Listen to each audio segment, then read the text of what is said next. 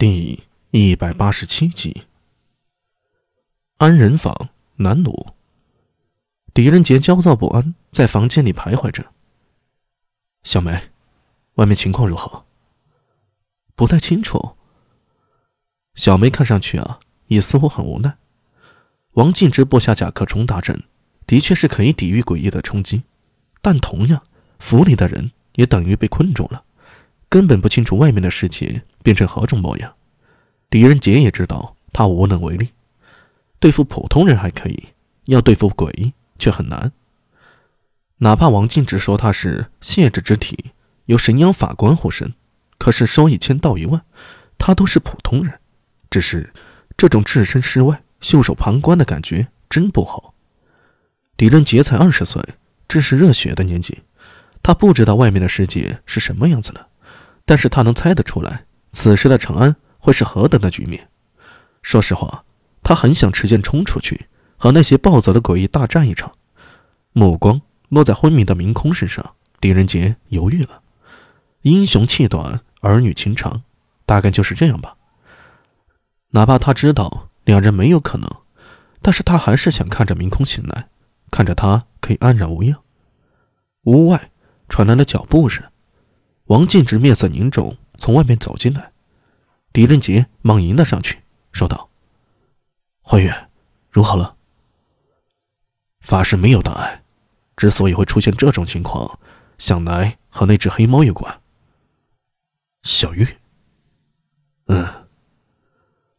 王进之坐了下来，喝了一口水。元气变异令诡异暴动，法师之前中了鬼术，亏得黑猫报恩，赠以灵珠，才保住了法师的性命。不过他因为灵珠死而复生，自然也不可避免会受到一些影响。也正是因此，他才会如此模样。狄仁杰露出恍然之色。那现在没事的，你不用担心。王静只想了想，说道：“元气变异的影响还没有过去，所以法师才会昏迷不醒。待这股元气波动结束，他就能醒过来。只是我现在也不知道这波动何时会结束。那外面的情况呢？很糟糕。我虽然没有出去，但大体上能够猜出是什么局面。我刚才感受到的强烈元气波动。”应该是太史局出手了。好在从目前的形势来看，暴动的大都是一些不起眼的诡异，那些真正强大的诡异并未受到影响，亦或者说，他们被约束住了。也幸亏如此，否则长安城过的今日啊，定会变成修罗地狱啊！花远，你竟然有这等手段，何不出手呢？我……王进只愣了一下，看着狄仁杰，半晌没说话。花远，我只想过普通人的生活。什么？我年少时春风得意，是人人羡慕的驸马。不想天降横祸，我颠沛流离，被流放岭南，而今回来已物是人非。公主故去之前曾对我说过，让我做一个普通人，打打杀杀的事情非我所愿。等此等事结束！我会向陛下恳请离开，回太原也好，去岭南也罢，离开这个是非圈。他脸上带着笑容，看上去好像很平和。狄仁杰看着他，慢慢站起身来。怀远，我知你心中凄苦，也知你委屈，但有一句话你可要记得：意之所在，不轻于权，不顾其利。这是王毅公主生前最爱的一句话。而今长安百姓受到诡异之祸，危在旦夕，又岂能因私心而视而不见呢？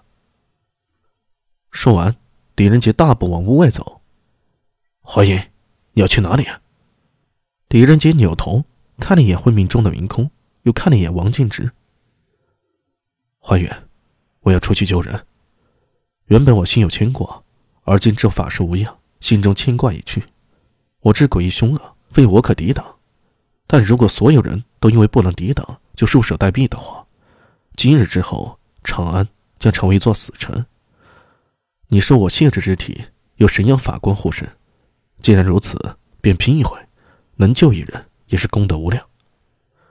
说完，狄仁杰头也不回的就走了。王敬直则呆愣在房间里，看着狄仁杰的背影，久久不言。意之所在，不轻一拳，不顾其力。这句话出自于荀子，也就是王敬直的老子王圭生前最喜爱的一句话。他曾请当时的书法大家欧阳询亲笔写下这句话，高挂在中堂上，时刻铭记在心。也就如同他当年知道尹太子必败，却还是义无反顾跟随李建成。因为他是李建成的老师，无论如何他都不会放弃，哪怕最后被流放到岭南，也不后悔。王敬哲脑海中回想着狄仁杰的话，他闭上眼睛，露出痛苦之色。